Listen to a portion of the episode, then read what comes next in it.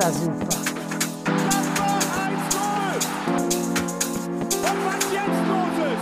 Tage das ist ja.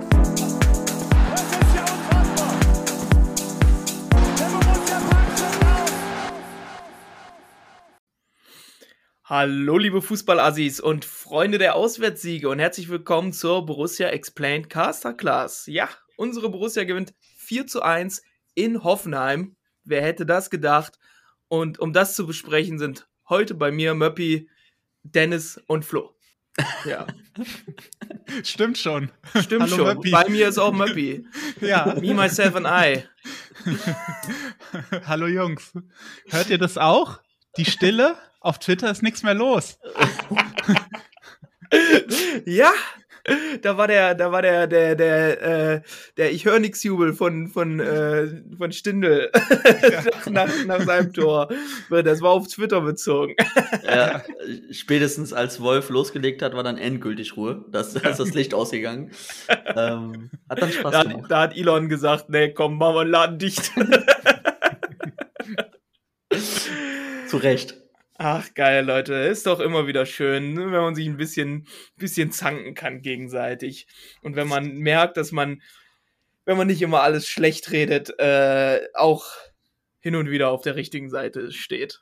Oder? Eindeutig, ja. Also ich, ich, ich bin ja immer wieder fasziniert, wie schnell die Stimmung so kippen kann, auch in eine positive Richtung. Und da sieht schon vieles ganz anders aus, was wir vorher uns so als große strukturelle Probleme und sowas ausgemalt haben. Und so auf einmal macht es doch viel mehr Sinn, auf einmal äh, macht die Aufstellung Sinn und sowas. Also das ist, ne, das ist doch schön, wie schnell so ein bisschen Sonnenschein das alles in einem anderen Licht dastehen lässt. Ne? Ja, ich hatte es ja bei Twitter geschrieben. Ähm, man sieht wieder schön, dass Daniel Farke da der Richtige ist an der Seitenlinie und nicht irgendein Twitter-User. also, ähm, ich find's, find's super. Ja, ja, also ein bestes Beispiel ist ja äh, direkt die Aufstellung, wenn man jetzt überlegt, was pass los wäre, wenn Gladbach das Spiel verliert und Player ist draußen und Kramer ist wieder auf der 10, äh, dann ist ja richtig Kirmes angesagt. Aber das zeigt ja auch, dass egal, ob man die Entscheidung gut oder schlecht findet, wir sind ja auch keine Fans von Kramer auf der 10, offenkundig. Ähm, aber dass da vorher vielleicht ein paar Gedanken mit drin sind, zeigt ja so ein Spiel. Und ähm, von daher einfach so ein bisschen mehr Grau wäre vielleicht nicht schlecht, dass wenn, wenn man verliert, nicht alles schwarz ist und man nicht gewinnt, dann ist alles weiß. Das ist vielleicht auch so, so ein Mittelton. Das ist auch für die eigene Gesundheit ganz wichtig. Ja, dann wollen wir mal direkt ins Spiel reingehen, würde ich sagen. Denn äh, Borussia hat ja relativ gut losgelegt, sag ich mal, ähm, für, den, für den Ball gehabt. Äh, man hat gesehen, ähm, Alassane Player nicht auf dem Platz, dafür Lars Stindl, was eine unerwartete Dynamik reingebracht hat, fand ich. Also äh, vorne sehr viel sehr viel rotiert, äh, noch nicht mal wirklich rotiert, sondern mehr, mehr Dynamik drin gehabt. Äh, die, die Bewegung zum und vom Ball sehr viel flüssiger. Und äh, ich sag mal so, der Ball von Stindl auf Hermann, ach, Hermann sage ich schon, auf Hofmann äh, zum 1-0 in der 12. Minute. Äh, also, das sah ja genauso aus wie Alassane Player. Also von halb links reingezogen, lange, lange Tanne auf Hofmann. Tyram läuft noch links mit, hätte man sogar vielleicht noch rüberspielen können, aber Hofmann macht das Ding dann alleine rein. Genau, ich glaube auch, äh, Player kann, kann an guten Tagen auch so eine Rolle spielen wie Stindl jetzt in Hoffenheim. Also das ist jetzt nicht so, dass das nur Lars Stindl kann. Er hat das natürlich jetzt außerordentlich gut gemacht und er hat ein besonderes Gespür für die Räume. Aber ich glaube, an diesem Tag ist schon eher entscheidend, dass das insgesamt deutlich besser in der Offensive gemacht wurde, dass da ähm, ich hatte das Gefühl teilweise, da sind so ein bisschen äh, ein paar Hemmungen gefallen und äh, man hat sich so ein bisschen freigespielt dann auch im Laufe der Zeit, weil das war deutlich deutlich freier in der Interpretation, auch wie die Spieler gefallen sind. Äh, Kramer hat sich immer ein bisschen mehr fallen lassen als in den Spielen davor, weil es ist ja einfach klar, irgendwie da vorne Tiefengeber zu sein und ähm, die, unsere vorderste Linie zu bespielen, das ist jetzt wirklich nicht seine Stärke. Aber wenn er sich dann so wie in Hoffenheim dann immer so in den Achterraum fallen lässt und äh, dann klatschen lassen kann, Überzahlsituationen kreieren kann, dann kommt das ihm einfach zugute und dann ist das immer noch ein wertvoller Spieler, ähm, trotz allem, was da so über ihn gesagt wurde. Und dann dann kommen andere Spieler halt auch zum Glänzen. Und so trägt dann jeder so sein Stück dazu bei. Ähm, natürlich haben da manche dann individuell ein bisschen stärker als andere geglänzt. Ja, ich habe äh, ja in der letzten Folge, die ja eine ziemliche Abfuck-Folge war, ähm, genau sowas gefordert. Und äh, man sieht, es ist passiert und es läuft. Ne? Da, Flo hat heute einen, einen Clip reingeschickt in unsere äh, interne Borussia Explained Gruppe und das sah einfach original nach äh, iPimpanse YouTube äh, Zusammenschnitt Favre aus. Ne? Schnell, Klatsch, Pass nach vorne, über links. Äh, toll. Ja, genau, also da muss ich Möppi wirklich lobend erwähnen. Der hatte es auch schon in Augsburg gesagt, da war viel zu wenig Bewegung drin. Und genau das ist eigentlich passiert gegenüber dem Augsburg-Spiel mit dem Ball, wenn man das jetzt runterbrechen will ähm, wirklich so viel Rotationsbewegung und das macht ja auch generell gegen so eine Mannorientierung ja so viel aus, wenn du dich einfach nur bewegst von links nach rechts, dann geht der andere links, dann geht der andere rechts, der andere kommt tief, der andere geht lang und so weiter, dass du einfach so, dass du den Gegner ins, ins Laufen bekommst. Dann geht es ja auch nicht mal darum, dass du direkt Räume bekommst, sondern einfach nur, der Gegner läuft, der Gegner läuft, wird vielleicht unsauber im, Zu im, im Schließen und so weiter und irgendwann kommt die Lücke. Und so war es ja auch dann. Ne? Also wir haben, ist ja nicht so, dass wir jetzt zehn Großchancen uns rausgespielt haben, aber die, die wir rausgespielt haben, waren dann da. Und ein Leitsatz von Christoph Kramer ist ja, dass wir über das Spielerische ins Spiel kommen und schließlich in den Kampf und nicht andersrum, äh, wie es ein anderer Trainer mal wollte von uns. ähm, und, und das, ja, aber genau das, aber das zeigt es ja. Ne? Also wenn wir in unsere, in unsere Phasen reinkommen, wo wir den Ball haben, wo wir uns bewegen, wo wir uns das Selbstbewusstsein holen, dann sind wir im Spiel ganz anders drauf, auch gegen den Ball, als wenn wir dann zum Beispiel direkt lang schlagen oder nervös werden oder den zweiten Ball suchen, was ja auch mal ein Mittel sein kann, aber ne, die Basis ist halt eine andere. Und daran sieht man, dass, dass Gladbach eine ganz andere Mannschaft ist, wenn sie mit Ball ihre, ihre Momente hat und ihre Phasen hat und sich daraus dann die Stärke holen kann, um dann in so einem Spiel auch in schlechten Momenten zu überleben. Und das hat mir gestern richtig, richtig gut gefallen. Ja, mir auch. Und ich würde sagen, äh, wenn man das jetzt so ein bisschen runterbrechen will, ich glaube nicht, dass die Mannschaft da jetzt irgendwie über Willen oder sonst irgendwas ins Spiel gekommen ist oder Kampf oder so, sondern tatsächlich über ja, Lust, was auszuprobieren, auch so ein bisschen und über Inhalte in das Spiel gekommen ist, weil die haben ja tatsächlich viel auch ähm, verändert während des Spiels, auch im Anlaufen, immer mal äh, mit, zu dritt angelaufen, nicht nur im 4-4-2, äh, dann haben sie immer wieder die Seiten sehr extrem überladen, auch äh, bei gegnerischen Einwürfen, bei eigenen Einwürfen. Dann haben sie wiederum auch gerne mal, wenn wir den Ball ha hatten und aufgebaut haben, vorne breit gemacht mit einem Dreiersturm quasi.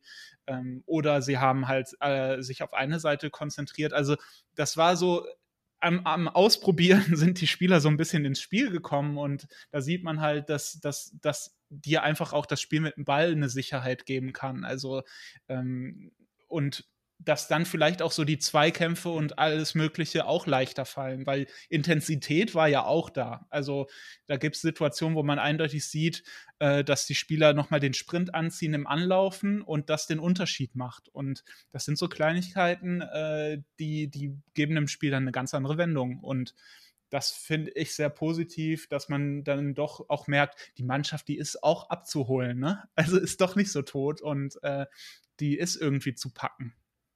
Ja, und ich fand auch, ähm, man hat ganz schön gesehen, ähm, dass die Balance zwischen äh, den Tempowechseln ein bisschen besser tariert war als gegen, gegen Augsburg. Da hat man mal wirklich den Unterschied gesehen zwischen, wir spielen jetzt langsam und so, jetzt ziehen wir mal richtig an. So, das hat man beim 1-0 schön gesehen. Da hat Omlin schnell geschaltet, oder Omlin wird es ja, glaube ich, ausgesprochen, ne? Ähm, schnell geschaltet, rüber auf links, Stindel, äh, Hofmann gibt die, die Tiefe, und das Ding geht dann rein. Also man braucht im Ballbesitzspiel, um sich auch selber nicht müde zu spielen in dem Ganzen, brauchst du immer wieder Tempowechsel. Ne? Und ähm, das hat erstens Hoffenheim auch zugelassen, klar, aber äh, die, die Balance hat viel mehr gestimmt. Ja, absolut. Also Tempoverschärfung ist ja, also wenn du Julian Nagelsmann, äh, Julian Nagelsmann fragst, was sein, was ähm, ja, das, das Kernprinzip seiner Spielidee ist, ist, dass es geht um immer um Tempoverschärfung im richtigen Moment. Und bei uns, wenn Leute halt zum Beispiel oft darüber reden, ja, wir haben ungefährlichen Ballbesitz oder so, oder nur Ballbesitz bringt dir nichts, solche Äußerungen, die kommen immer dann, wenn du ähm, dein eigenes Tempo nicht im richtigen Moment verschärfst, also wenn du dich tot spielst oder der Gegner es nicht zulässt oder was auch immer das Problem, zu wenig Bewegung, wie gegen Augsburg, wie auch immer, dann, dass du dann den Moment verpasst, wo du dann dich nicht tot spielst und pressbar bist, sondern dass du dann die Lücken findest, aufziehst und es dann durchspielst. Das Wichtigste ist dabei immer nur, dass du es vorher vorbereitest. Also wir hatten gegen Augsburg dann zum Beispiel das Problem äh, im Laufe der zweiten Halbzeit, dass wir dann zu viel wollen, das hört sich blöd an, weil viele immer genau das Gegenteil behaupten, dass wir nicht so viel wollen, aber dass wir zu viel wollen, zu früh, zu schnell in irgendwelche Dreiecke spielen wollten, wir aber nicht richtig positioniert waren oder das Risiko zu früh genommen haben und hinten wurde gar nicht nachgeschoben. Elvedi, Takura, die Zwischenräume sind groß, wir sind konteranfällig und und und. All solche Dinge, die waren viel besser vorbereitet und wie Möppi dann sagt, natürlich schon beim Tor war es dann ein Umschalten. Ja, das war ja Umschalttor. Auch das gehört zum Ballbesitz. Das, das geht auch. So, und äh, dieser Mix, den holst du dir ab, wenn, den können ja die Spieler, also die Spieler lernen ja nicht erst seit gestern den Fakeball, sondern die, die sind schon seit einem über einem halben Jahr dran. Aber den, das, den Mix aufs Platz zu bekommen, das ist halt immer so ähm, Selbstvertrauen, Stärke draus ziehen aus Momenten und so weiter, damit du es wirklich halt auch dann ähm, drauf hast. Ja, und ähm, dann hätten wir aber schon fast nach dem ersten Tor äh, direkt wieder den, den Gegenschlag gekriegt, weil genau dann äh, die, die erste Minute nach dem Gegentor ist die gefährlichste. Also das sah ja wirklich aus wie, wie bei FIFA, wie Hoffenheim da auf einmal durchkommt. Äh, ich war mir ziemlich unsicher, wie Omlin zu bewerten ist in dieser Aktion. Flo hat sich da eben noch mal ein bisschen äh, mehr gewidmet, weil er schon sehr weit rauskommt, beziehungsweise ähm, vielleicht von Anfang an ein bisschen tief hinten drin stand und dann zu spät war und Itakura dann zum Glück auf der Linie noch rettet. Aber äh, da gehört es dann auch dazu, da wieder hellwach zu werden, ne? Oder hellwach zu sein, damit sowas nicht passiert. Denn äh, Hoffenheim hatte schon ein paar Hochkaräter, wo es dann nochmal brenzlig geworden ist. Ja, stimmt. Und ich, äh, also bei der Szene, ich muss sagen, ich bin da einfach auch nicht kompetent genug, um so ein Torwartspiel richtig zu bewerten, aber es wirkt für mich so, dass er halt sehr viel Strecke zurücklegen muss, um dann früh rauszukommen, weil wenn, wenn er nicht rauskommt, das ist für mich keine Alternative, dann, dann kann äh, Baumgartner da einfach abschließen und den Ball an ihm vorbeischieben, weil Itakura hat so ähm, auf geradem Weg keine Chance mehr, den Schuss zu blocken, glaube ich. Schon gut, dass er rauskommt, aber er steht halt am Anfang, als er den dann sich rausbewegt, irgendwie am 5-Meter-Raum und die, zwischen ihm und der Mannschaft ist, glaube ich, irgendwie 15 Meter Abstand so ungefähr oder so. Das ist, glaube ich, einfach ein bisschen viel, aber man rechnet auch nicht unbedingt damit, dass vom Abstoß weg die gegnerische Mannschaft da einfach durchmarschieren kann. Also da sind einige Dinge ein bisschen komisch gelaufen. Aber es ist ja wirklich immer so, also nach, nach eigenem Tor, da kriege ich immer auch, äh, kriege ich immer auch eine kleine Flatter, weil das, das sind echt so die Situationen. Aber Koitakura ist ja so irgendwie so Boxverteidigung und auch äh, letzte Linie verteidigen. Das hat er einfach drin. Der bleibt auch meistens im Fokus und in der Situation auch. Muss auch sagen, Itakura hat sich gesteigert, jetzt so kontinuierlich für mich im Laufe des, des neuen Jahres. Elvedi, finde ich, hat es aber auch ziemlich gut gemacht. Also die beiden waren sehr stabil hinten. Elvedi wurde ja auch gescholten über die Woche aber ähm, Erwedi war auch sehr wach und wo wir vorher noch gesagt haben, der verliert die 50-50 Duelle zu häufig, da war er jetzt deutlich griffiger und ich finde, die beiden haben das dann auch, äh, haben die Box auch ganz gut verteidigt. Ja, wo man sagen muss, aber auch zu Recht gescholten, denn das war große Grütze in den letzten zwei Spielen, ne? das darf man nicht vergessen. Ähm, aber äh, ich glaube, Nico Elvedi kommt vor allem das Spiel entgegen, wenn er einen, einen, Stoßstürmer wie Kaspar äh, Dolberg gegen sich hat. Das hat man immer wieder gesehen. Selbst gegen Hochklasse, gegen Lever war Nico Elvedi immer wieder sehr gut. Damals gegen Lukaku sehr gut. Wenn er jemanden, der mit dem Rücken zu ihm stehen hat, vor sich hat, dann ist er eigentlich immer echt, echt gut. Ja, Hoffenheim kann dann kurz darauf äh, froh sein, dass sie das Spiel mit elf Leuten beenden dürfen denn An äh, Angelino, links außen oder Linksverteidiger, äh, linker Schienenspieler von äh, Hoffenheim, der geht ja mal sowas von mit offener Sohle Kramer auf den, noch nicht mal auf den Schlappen, sondern auf, auf die Wade. Ich hasse es jedes Mal. Also, oh, jedes Mal müssen wir über irgendeinen Kram diskutieren vom Schiedsrichter. Da, mich nervt es so sehr, aber ich, ich frage mich dann, warum da nicht vom VR eingegriffen wird. Es war nämlich für mich eine klare Fehlentscheidung. Mhm, für mich auch, weil vor allem der ausschlaggebende Punkt ist dabei auch noch, also vielleicht gibt es einen Grund, der bei so einem Foul vielleicht dann, hm, dann ein Argument dafür ist, nicht rot zu geben, das wäre die Intensität, aber das ist in dem, dem Fall ja auch nicht. Also die Intensität, die äh, Angelino da drauf hat, mit der er auf die Wade steigt, äh, ist ja sowas von hoch. Äh, also Gladbach-Brille hin oder her und wir haben ja das Spiel gewonnen, von daher ist auch kein Frust dahinter oder so. Also ich glaube schon, dass man sich, also ich weiß nicht, was im Keller passiert ist, man bekommt es ja auch nicht mit, ob darüber gesprochen worden ist, ob man das das mal angeguckt hat irgendwie. Wenn ja, dann verstehe ich auf jeden Fall nicht, warum man da nicht äh, zu einem Entschluss kommt, die äh, dann die rote Karte beinhaltet. Also das ist für mich sonnenklar, weil wie gesagt die Intensität einfach viel zu hoch war, um da nicht rot geben äh, zu wollen. Ja, ernsthaft, also das, das checke ich auch einfach nicht. Ja, dann, ja, 37. Minute, das 2-0. Äh, ähnlicher Fall, wieder Stindel auf Hofmann. Der macht es dann eigentlich gar nicht so gut. Der versucht Brooks zu tunneln. und äh, ihm gelingt es nicht, aber dann im Nachschuss schafft das mithilfe von Nsoki ist es, glaube ich, der den Ball leicht abfälscht, dann äh, das 2 zu 0 zu machen. Richtig, ich finde es sehr schön, dass, äh, dass man da auch wieder so unsere Muster erkennt. Also wir haben da die linke Seite ziemlich doll überladen. Benzebaini, äh, Stindl lösen das unter Druck sehr gut. Also Hoffenheim übt da sehr viel Druck auf den Ballführenden aus und Stindl befreit sich dann. Dadurch kann Kramer sehr äh, unbedrängt den Ball klatschen lassen und Stindl schickt dann Hofmann. Und das haben wir, glaube ich, ähm, im, schon zu Saisonbeginn haben wir gesagt, das ist eigentlich unsere größte Waffe, wenn Hofmann und Tyram vorne äh, die Tiefe bespielen können. Und das war in dieser Situation, das war ja auch beim 1 zu 0 äh, der Fall, äh, da sieht man das dann auch wieder. Und Hofmann ist einfach ein sehr guter Abschlussspieler. Das wurde jetzt auch in diversen Interviews thematisiert, dass der da einfach, Kramer hat sich auch gewundert, dass der seit zwei Jahren ist der einfach ein enormer Abschlussspieler. Ich erinnere mich noch an Hacking-Zeiten, da äh, war Hofmann absolut ineffektiv und äh, hat vor allem irgendwie ge geackert oder so. Und mittlerweile ist der echt vom Tor eiskalt und da gehört er auch hin.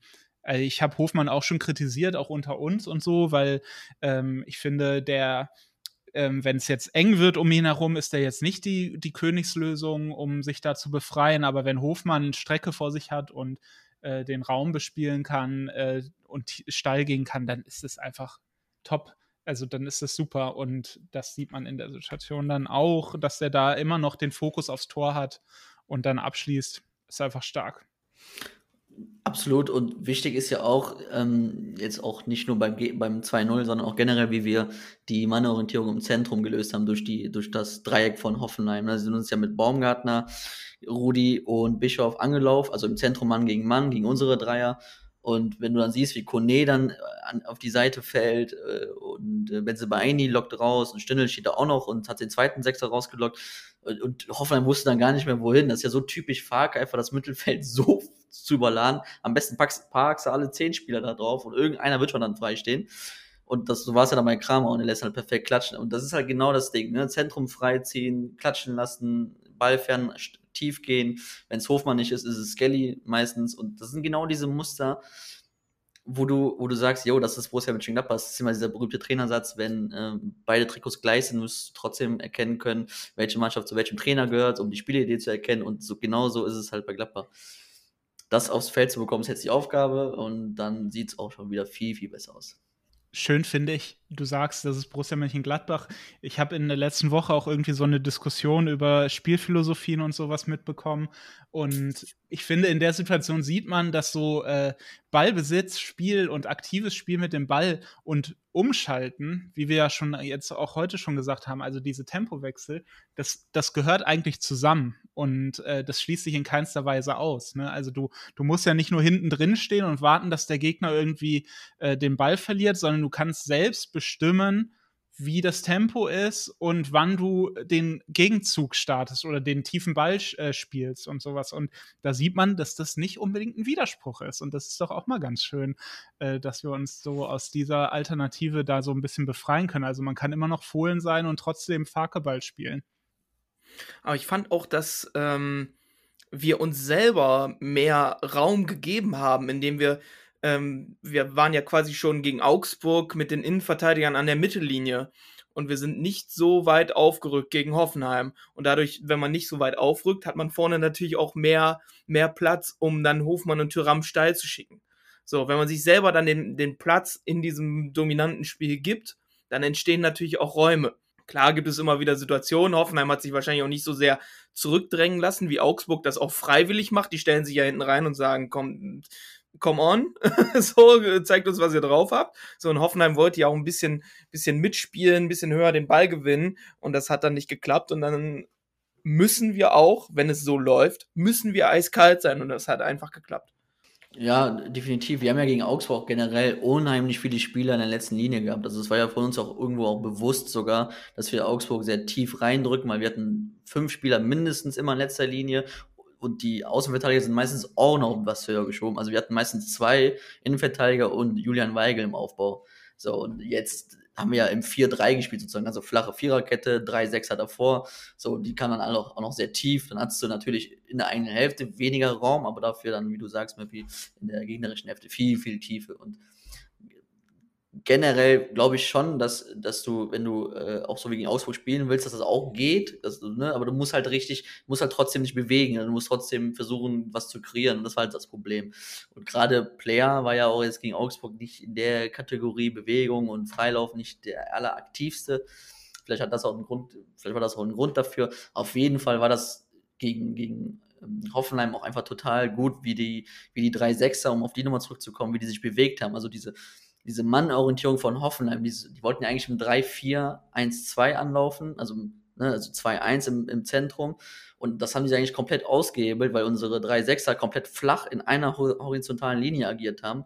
Und dass dadurch dann Hoffenheim keine Zwischenlinien mehr hatte und im Rücken der Sechser, also wenn Rudi, Bischof und Baumgarten angelaufen sind, dass dahinter so viel Raum war, so viel Zwischenraum. Selbst Tyram, der dafür wirklich nicht bekannt ist, im Zwischenlinienraum sich da Bälle abzuholen, selbst er hatte, hat irgendwann gepeilt, ach guck mal, ich habe ja Raum vor mir, da kann ich die Bälle ja mal abholen.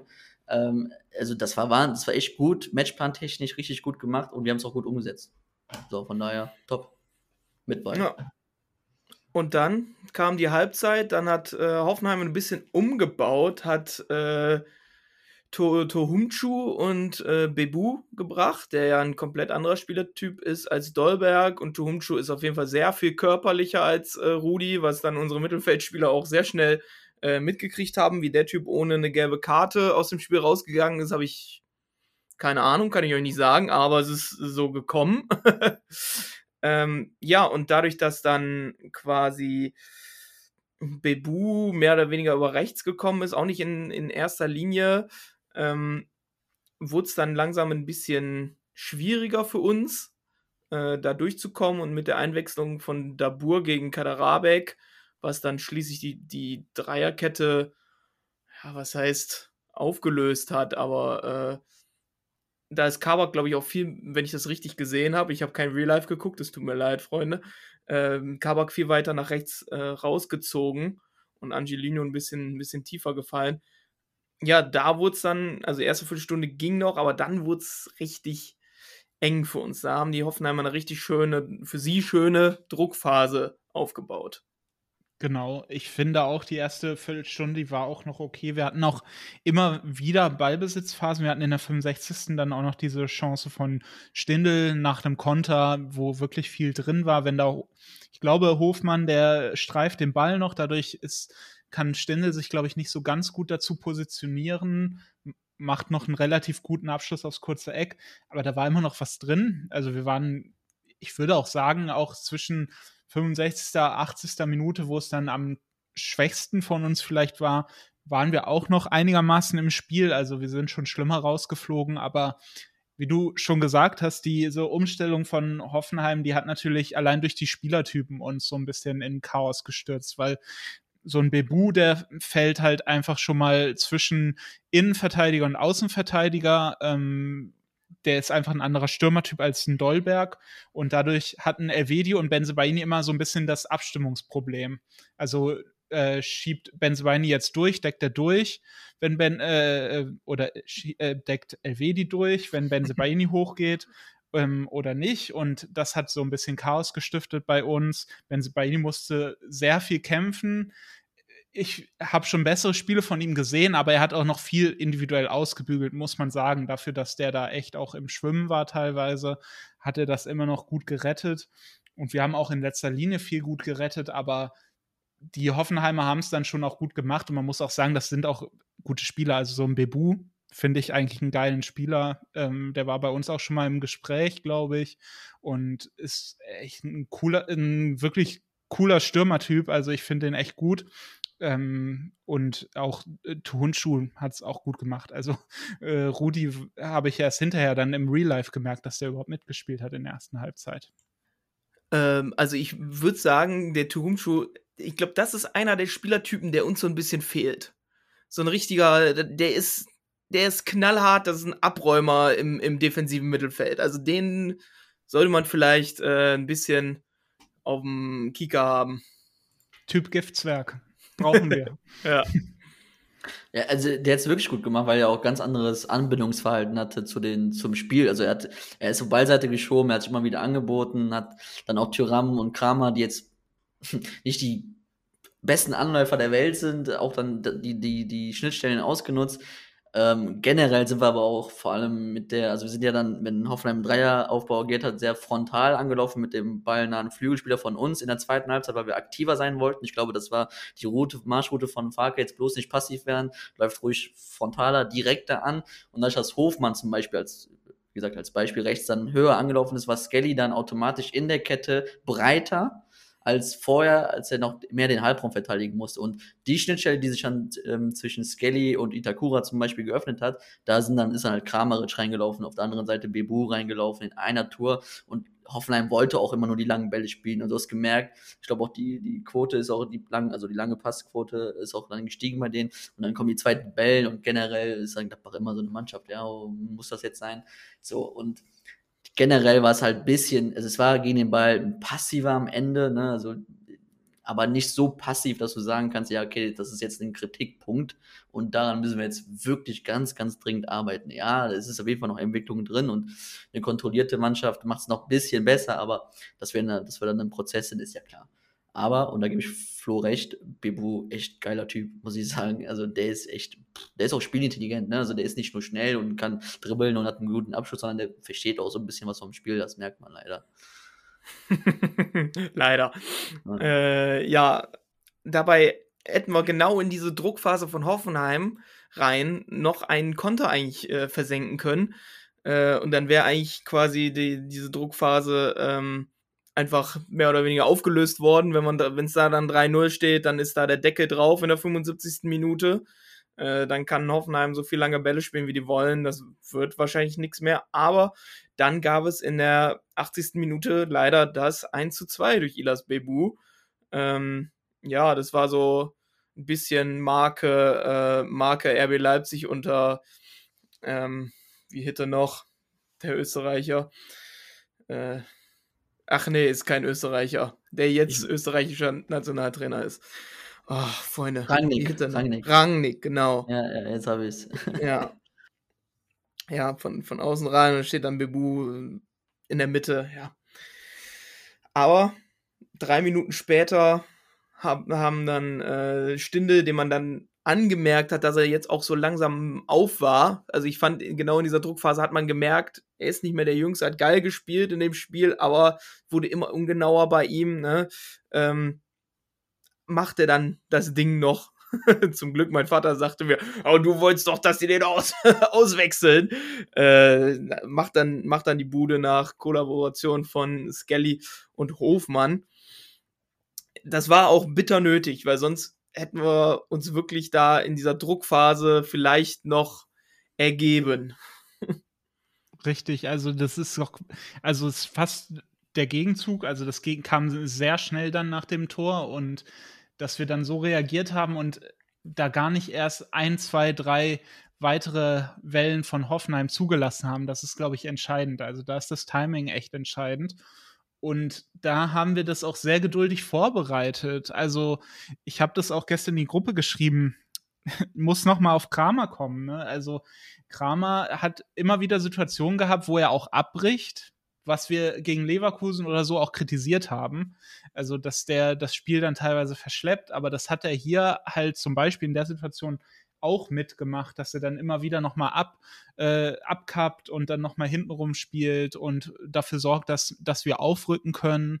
Und so haben wir das dritte Tor von uns dann auch insgesamt gut vorbereitet. Wir hatten, haben das Spiel dann totgestellt, indem wir den Ball hatten und immer wieder auch äh, die Seite ähm, gewechselt haben und so und die Breite bespielt haben und ja, du, du hast gesagt, Stindl war ein bisschen auf. Also das Timing in seinem Abschluss war auch nicht perfekt. Ne? Also das, der, der, der schafft es gerade noch so den Schritt rauszumachen, aber mit Schwung kommt das auch nicht. Das ist eher so, ich halte mal den Fuß nicht, ich drücke den Fuß mm. jetzt noch mal ein bisschen vor. Ne? Das aber, war wie, äh, wie wenn ich mit links schieße. So. Ja, genau, das ist richtig, ja. ja. Ist so, ja, aber äh, mein Gott, also haben die gut gemacht, haben, hat Hofmann gut gemacht und Skelly ist auch gut nachgerückt. Ähm, und damit war es dann eigentlich gegessen. Aber schön, dass es mal so kommt und äh, wir dann so reagieren auf ein Gegentor. Also ist auch nicht, kommt ja nicht alle Tage vor. Ja, und wer schießt uns anschließend zum Sieg? Hannes fucking Wolf. Du geiler Typ.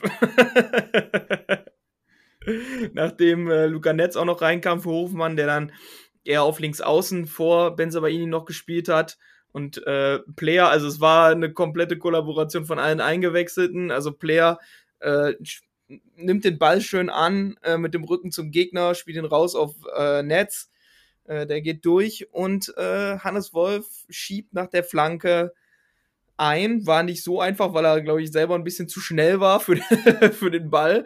Aber er hat es noch geschafft und ich gönne dem Typ einfach, nachdem wie auf dem rumgehauen wurde schon, gönne ich es ihm einfach. Finde ich geil. Vergiss nicht die Player-Ballgewinn-Aktion. Äh, ich glaube, das war sein erster Ballgewinn in seiner Karriere. Von daher dürfen wir, dürfen wir die Premiere jetzt auch feiern. Aber, und Luca Netz, geil. Also genau das, darum sage ich, Luca Netz wird uns richtig gut tun, wenn der mal irgendwann wirklich spielt von uns für uns. Ähm, aber Thema Hannes Wolf, äh, also was, was der Junge abbekommen hat, wieder, also total unberechtigt auch. Also man braucht den ja nicht gut finden. Bin jetzt auch kein Hannes Wolf-Fan, wirklich nicht von seinem Spielstil. Ne? Äh, aber was, also der hat ja mal rein gar nichts damit zu tun, was mit den letzten zwei Ergebnissen passiert ist. Also von daher war schon hart unnötig und zeigt auch so ein bisschen, wie die Social Media Blase ja so funktioniert. Ist nicht immer nett, muss man vorsichtig zu formulieren. Ähm, aber hat mich, also mich hat das sogar noch fast mehr gefreut, also das Tor von ihm als der Sieg generell. Muss, ich wirklich bin ich saß ich auf der Couch und bin hochgesprungen und habe mich total gefreut, als hätte ich das Tor gemacht. Von daher, äh, wenn es einer verdient hat, dann er, sicherlich. Geht mir auch so. Also das geht, äh, das ging richtig runter, dass der da, dass der das noch macht, weil, also du hast es jetzt sehr nett gesagt, aber ich muss, muss es mal, äh, also mal kurz loswerden, weil das geht mir, das geht mir richtig auf den Senkel, dass, also das ist halt auch so ein bisschen, da, da, da, lassen dann so die ganzen Kleingeister bei Twitter oder so ihren Dampf ab und reden dann über seine Stimme oder sein Äußeres oder was auch immer, haben keine Ahnung von Fußball, haben wirklich null Ahnung von Fußball, äh, da, äh, fragen dann danach irgendwie, was sind Hannes Wolf Stärken oder sonst irgendwas. Das, die haben, die haben wirklich null Plan. Die haben keine Lust, sich mit Spielern, mit Fußball näher auseinanderzusetzen, weil natürlich hat Hannes Wolf absolute Stärken. Die hat er auch so mit als einziger, so wie er sie hat. Weil die Intensität, mit der der gegen den Ball arbeitet als Offensivspieler, man muss auch einfach mal im Kontext sehen, das ist natürlich ein Spieler, der hat die RB-Schule durchlaufen und abgeschlossen. Ne? Und äh, dann muss uns das nicht allen gefallen und äh, dann muss das nicht das sein, was uns vielleicht so vorschwebt, fußballerisch. Aber er ist nun mal Teil von Borussia und das will ich jetzt erstmal festhalten. Und dann muss man seine Biografie auch einfach berücksichtigen. Und dass es bei ihm dann natürlich eher darum geht, zu investieren, läuferisch zu investieren, vielleicht auch Fehler zu machen, weil er immer wieder die Vertikalität sucht. Und er sucht ja auch den Ball. Also ist ja nicht so, dass der sich versteckt oder so. Aber natürlich hat er Streuung drin, ne? Also das, das ist halt klar. Aber so ist halt der RB-Fußball auch ein bisschen. Und deswegen kann man so einen Menschen nicht anklagen, weil der das gelernt hat. Und er wurde vom Borussia geholt, weil er das gelernt hat. In einer Zeit, wo wir das wollten. Und jetzt ist er halt noch da und Farke sagt, er will ihn haben. Es war ja zu lesen, dass er ihn behalten will. Und wir sind dann schlauer hier alle? Also irgendwie, das geht mir zu weit. Und wenn es dann halt gegen den Menschen geht, dann ist, ist halt irgendwie Schluss auch irgendwann, ne? Ja. Und ähm, unter, unter Baumgart würde Hannes Wolf jedes Spiel machen. Jedes einzelne. 100% gebe ich dir Brief und Siege drauf. Sorry, ich habe meinen Einsatz verpasst. Ich wusste, ich dachte, das geht halt noch länger. äh, gut, gutes Beispiel. Aber eine Sache muss ich auch noch loswerden. Jetzt, wenn wir schon so drüber anfangen. Also wir reden ja oft, also generell Fußballfans und auch wir vor allem dann immer, dass wir reden oft über Mentalität. Wir reden oft über, äh, wir laufen so wenig und wir haben ein Mentalitätsproblem und ein Einstellungsproblem und wir haben keine Siegertypen und generell, wir knicken immer direkt ein und wir wollen nicht genug und, und, und. Und dann haben wir einen Spielertypen, der, wenn der für irgendetwas steht im Fußball, dann für, wie äh, Flo es auch schon gesagt hat, dafür, um zu investieren in allen Belangen, egal wie es steht, egal wie die Situation ist und egal wie wenig Selbstbewusstsein er hat, weil er hat nämlich keins. Das hat Marc schon in der letzten Folge gesagt. Das ist für einen Spieler, also wir reden ja alle über, immer über Mentalität. Das ist immer das erste Wort, Mentalität. Ja, wie soll denn die Mentalität eines Spielers wie Hannes Wolf sein, der von, der seit zwei Jahren kein, nicht vernünftig an Spielminuten kommt? Sicherlich gibt es auch Gründe dafür, aber auch dann von den Fans im Stadion live teilweise und dann Social Media sowieso komplett auseinandergerissen wird und in einer Art teilweise beleidigt wird, wo ich sage, ja, woher soll er sich das Selbstbewusstsein entziehen? Was ihr redet alle, wir reden immer alle von Mentalität, sorgen aber dafür, dass dieser Junge kaum Mentalität besitzen kann. Trotzdem wehrt er sich und investiert und macht und tut. Also wie gesagt, wir reden immer darüber, dass wir solche Probleme haben. Und wenn wir dann einen Spieler haben, dann fangen wir fangen auf einmal an, dass er technische Probleme hat. Ja, was denn jetzt? Also, Verstehe ich jetzt nicht. So, äh, bei Player reden wir darüber, der hat keine Mentalität und bei Hannes Wolf, ja, wie können wir den spielen lassen? Der kann doch nichts am Ball. Also, ne, ne also da ist kein Gleichgewicht ganz drin. Ne? Also, wie gesagt, nochmal, ich persönlich bin nicht der größte Hannes Wolf-Fan von seinem Spielstil, aber Flo hat es richtig gesagt, der Junge kann ja nichts dafür, dass er so Fußball spielt, wie er spielt. Also, er hat sich ja nicht an Gladbach transferiert, sondern Gladbach wollte ihn als, als äh, Raphael-Ersatz. So, das zeigt dir, dass das eine ganz andere Tour war und ein ganz anderes Spielsystem und er dadurch dann da reingepasst hat. Und er hat ja auch seine Momente gehabt, also wir brauchen ja nicht so tun, als hätte er noch nie was gerissen. Von daher, man muss kein Fan von ihm sein und man muss auch nicht immer dann ähm, Hannes Wolf ähm, ja schon aus Selbstzweck dann gut finden oder ihn dann lobend immer top erwähnen. Aber es reicht, wenn man ihn schon fair bewertet. Das reicht, das reicht schon und wird der Sache gerecht. Und dann haben wir auch einen ganz anderen Umgang mit Hannes Wolf. Ja, ich kann mir einfach nicht vorstellen, dass äh, ungefähr alle U-Trainer der von RB Leipzig, Marco Rose, äh, Corell, der ja auch da drin, also ohne Corell, der sagt, okay, ja, den der ist gut, den holen wir, hätte auch Eberl den nicht verpflichtet. So. 100 Prozent. So, und es kann ja nicht sein, dass so viele Leute, die alle verdammt nochmal Ahnung von Fußball haben, deshalb sonst wären die nicht da, wo sie sind, sich irren. So viel dazu. Ich würde sagen, damit ist alles über, über Hannes Wolf gesagt. Gebt dem Jungen eine faire Chance. Äh, er kann nichts dafür, dass er klingt wie ein Schulmädchen. Ne? Ähm, Toni Janschke hat wieder gespielt. auch noch um, äh, das nochmal zu sagen. Unser Fußballgott, bei dem ja auch die Karriere so langsam äh, zu Ende geht. Ja, und jetzt geht zu Hause weiter gegen Schalke an Samstagabend. Ne? Stimmt das? Jungs Stimmt, nicken im. Podcast, ist Richtig. immer gut. Für alle Audiohörer, die beiden haben genickt. Ähm, ja, Stark. äh, Sa- Samstagsabends gegen Schalke. Und wer heute Schalke gegen Köln gesehen hat, Schalke war in Teilen besser als Köln und man merkt auch, dass Reis äh, ein guter Trainer ist. Man sieht schon sein, seine klaren Ansätze. Das ist, wirkt alles sehr viel strukturierter und dass da dann so ein faules Ei wie letzte Woche mal dabei ist, ja, das kann nur mal, wenn du da unten so drin stehst, ähm, gut passieren. Man hat gesehen, äh, Salazar ist wieder äh, ist wieder da. Der, als er reinkam, hat der richtig, richtig Wirbel gemacht. Also da sollten wir, wo wir ja schon im Hinspiel äh, sehr, sehr dran zu knabbern hatten an dem Typen. Äh, sollten wir auf jeden Fall aufpassen, kann sein. Ich weiß nicht, ob der schon fit ist für, neun, für 90 Minuten oder 70 Minuten äh, nächste Woche, aber ist dann wieder eine ganze Trainingswoche voll im Saft. Da sollten wir auf jeden Fall aufpassen und ja, dann sehen wir mal, was das wird, ne? Ja, Salazar hat mir heute auch echt Sorgen gemacht, weil ist auch ein sehr, sehr, sehr interessanter Spieler. Und wir haben heute über Raphael Ersatz gesprochen. Also der hat so ein bisschen den Vibe für mich auch. Der kann dribbeln, der hat äh, einen guten Schuss, äh, der, der macht auch, äh, also heute hat er einen Pass gespielt, da einen tiefen Pass. Äh, das war wahnsinnig. Also der, der hat es echt im Füßchen. Und wenn Schalke jetzt noch so einen Kreativen dazu kriegt, du hast es gesagt, ich fand es heute auch gegen Köln auch schon echt gut in Teilen, weil man sieht, die, die finden so langsam vielleicht das, woraus sie noch Kapital schlagen können. Natürlich sind die mittelspielerisch begrenzt und so müssen wir ja nicht drüber reden aber das Anlaufen ist deutlich strukturierter. Die haben einen Plan, äh, wie sie mit langen Bällen umgehen. Also das war ja bei Reis auch in Bochum schon so. Das ist nicht einfach langschlagen und blind und Hoffnung, sondern das ist durchaus strukturiert und die, äh, wie sie auf die zweiten Bälle gehen und so, das hat, das hat Plan. Und äh, das finde ich echt interessant. Also ist gar nicht mein Ansatz, ne?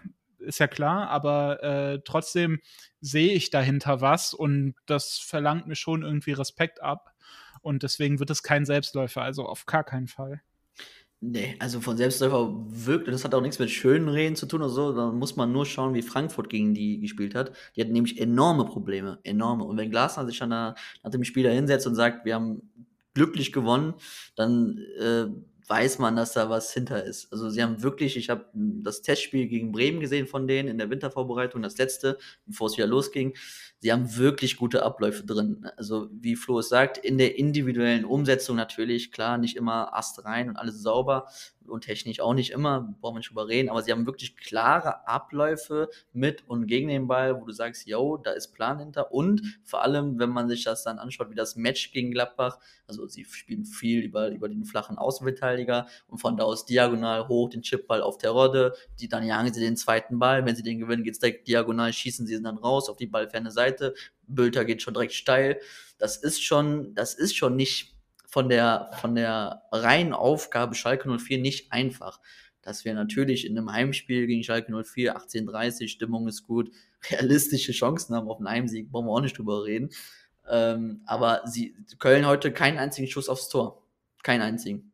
So, und so, sie haben auch gegen den Ball vor allem wirklich, verteidigen, verteidigen sie wirklich clever, lecken nicht clever auf die Seite, Mann gegen Mann, zweikampfstarke Innenverteidiger Jens, brutal schnell, passt genau da rein also wenn du die unterschätzt und du meinst ja, jetzt schlagen wir die mal eben jetzt 3-4-0 aus dem Stadion und jetzt sind wir im Lauf, weil wir Hoffenheim geschlagen haben, dann wirst du auf die Schnauze fliegen. Darum bin ich davon überzeugt, Gladbach wird sich gut vorbereiten und dann hoffentlich den Gegner auch so nehmen, wie er ist. Ähm, letzter Satz noch, äh, ähm, Frey, der Stürmer. Also frei. der jetzt heute frei, Frey, frei, Frey, jetzt frei. besser an. Äh, ich sag Frey jetzt cool an, um mich jetzt selber zu schützen. ähm, Junge, der ist doch äh, Schweizer oder sowas, der ist doch nicht Frey. ja, ähm, Frey, äh, auf jeden Fall richtig, also der ist ein, das ist ein Bulle, darf man das sagen? Äh, der ist wirklich, hat, hat den irgendeiner mal laufen sehen, das ist ja Wahnsinn. Der jagt ja die Bälle des Johannes Wolf nur in 50 Kilo schwerer nochmal. Also da freuen sich die Innenverteidiger. Von daher ähm, ist schon eine Aufgabe. Geschalke. Ja, und haben jetzt auch mit äh, Moritz Jens einen Innenverteidiger, der quasi das, das Gegenstück zu ähm, Maya Yoshida bildet, der ja äh, ziemlich schnell und körperlich äh, ist und auch ein bisschen äh, mal einen Pass im Füßchen hat. Ähm, also das, ich glaube, das könnte das, das Puzzlestück in der, in der Verteidigung sein, ähm, das gefehlt hat. Denn Yoshida ähm, ist nun mal 140 Jahre alt und ähm, nicht mehr der schnellste und wenn er den Matriciani oder sowas daneben hat, dann das reicht dann einfach nicht von der Geschwindigkeit für die Bundesliga. Aber wenn er für die Aufgaben den Jens neben sich hat äh, und Brunner, der ja auch nicht gerade langsam ist, äh, der ist ja auch so, auch so ein Kampfschwein, ähm, dann könnte das schon wirklich äh, eine schwere Aufgabe werden hinten. Und ich glaube, da wird es äh, sehr drauf ankommen, wie man das über die Außen lösen kann, beziehungsweise wie, wie sehr man die rauslocken kann, vielleicht um da, ähm, ja, die Sechser mit Latzer und Kraus. Latzer ist jetzt auch nicht gerade der schnellste, äh, relativ gutes Stellungsspiel. Ja, wenn man das überlädt, könnte das was geben, aber ne, nicht unterschätzen, auf gar keinen Fall. Genau, aber um jetzt nicht äh, irgendwie zwanghaft zu wirken, dass wir jetzt hier schon irgendwem, irgendeinem Ereignis, oh Gott, es ist schon spät jetzt, äh, irgendeinem Ereignis vorbauen wollen oder einer Niederlage oder so, äh, kann, muss man aber auch sagen, also Köln hat heute auch teilweise scheiße gespielt, also das kam Schalke dann auch entgegen, dass Köln dann auch immer wieder völlig stur dann auch über die Außen dann wollte, um ihre blöden Flanken da zu schlagen oder so. Also so wie wir, das habe ich heute ja noch gesehen in den Daten, also wir haben ja irgendwie 93 Prozent der XG gegen Hoffenheim durchs Zentrum auch initiiert.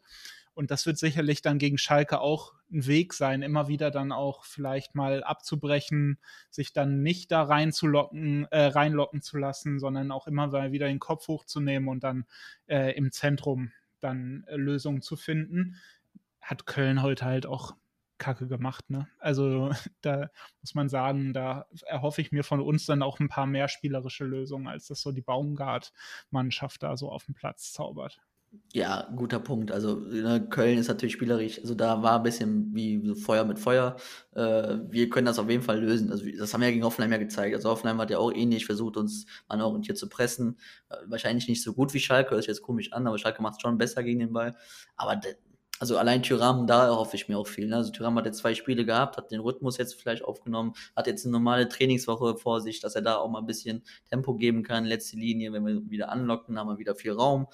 Ähm, und dann kriegen wir schon, kriegen wir es schon hin, irgendwie Schalke 04 zu bespielen. Also das sollte schon der Anspruch sein, ja, definitiv. Ja, also wir bleiben zuversichtlich, ähm, dass das was wird. Würde ich sagen, hören wir uns alle nächste Woche wieder nach einem hoffentlich Sieg. Ihr findet uns wie immer auf Instagram und Twitter unter Borussia Explained. Ich bin Möppi, bei mir waren Dennis und Flo. Äh, ja, dann bis zum nächsten Mal. Bis dann. Tschüss. Tschüss. Tschüssi.